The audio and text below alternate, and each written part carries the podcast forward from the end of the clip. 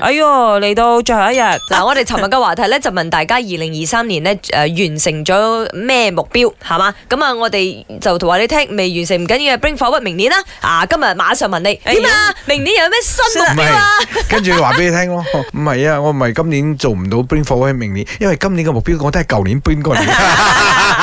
你講緊我啊有好多時？bring 咗候十幾年啦、啊長命功夫有長命做嘅，啱冇？係大家又唔需要咁壓力嘅。即係目標達唔達成又盡如何做咯咧？係最最重要緊要有啊嘛。最重要過程啊，你有享受到，所以呢，今日我哋再次燦爛的一天，俾大家講下二零二四年你嘅目標係啲乜嘢？我大家講先啦，啊嚟啊我希望咧喺二零二四年咧可以達到我嘅呢個經濟自由 啦，即係你要退休嘅意思啊？唔係唔 你係，六位數喎，唔使下喺嗰度個月為錢煩咁樣咯。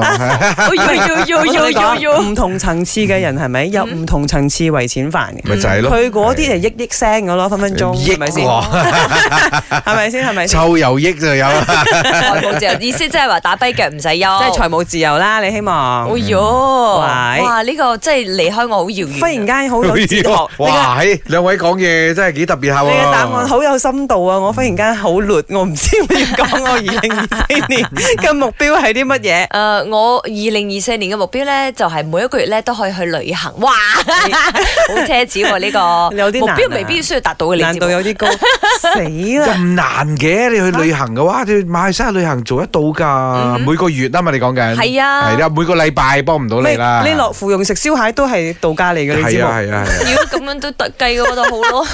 啊因為我覺得誒、旅行可以令自己放鬆，因為可啱能二啱零二三年就比較頻撲啲啦，啊所以就希望二零二四年其實都可以舒服啲嘅，覺得。嗯因為我又唔係一個特別有宏大目標嘅人嚟嘅，嗯即係我通冇常啊就，諗我到咩我去旅行呢個目 標，宏大㗎好奢喂，侈啊 每個月去旅行喎， 奢侈財務自由啊，喂呢啲咁嘅目標簡直就係呢個人生生呢組先會諗翻出嚟嘅啫唔嘛，係等我我諗覺下得先啊嚇。財務自由咗之後咧，時間自由我係做唔到嘅。哦嗯嗯嗯啊，咁我都希望係真係時間自由啦，唔係因為我覺得大家嘅時間責任越嚟越多啦，嗯好、多時候你又唔可以自己去決定話自己嘅時間要點樣用嘅，但係感覺上而家咁嘅歲數應該又係最誒咩啊搏殺嘅時候啦，係咪先？嗯嗯時間自由又好驚 喎，好點啊？你叮叮當當，你目標係咩啊？亂啊！你點目算標啊係咪就係留翻個長頭髮咁就算㗎啦？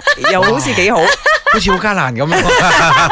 好似幾係好啊，你嘅典範嘛哎啊，我知啦，我二零二四年嘅目標就係我可以見到彭宇欣，得冇？啊哦哦，可以可以，你可不唔可以啊如話同彭宇一齊拍戲啊？呢個再再難啲啦。咁我哋嘅目標，我哋要 set 喺一個可以完成嘅範圍裏邊噶嘛。梁朝偉咧就錯過咗啦，咁啊彭宇欣啦，OK 啦，好啦 OK 好啦，啊，就咁啦。希望二零二四年的怀孕成功，毕竟备孕了好久，希望有一个龙宝宝。我最想二零二四年可以將我而家嘅車廠做得更大啦，啊希望生意越做就越好，比較容易請到人啦，而家請人好辛苦啊。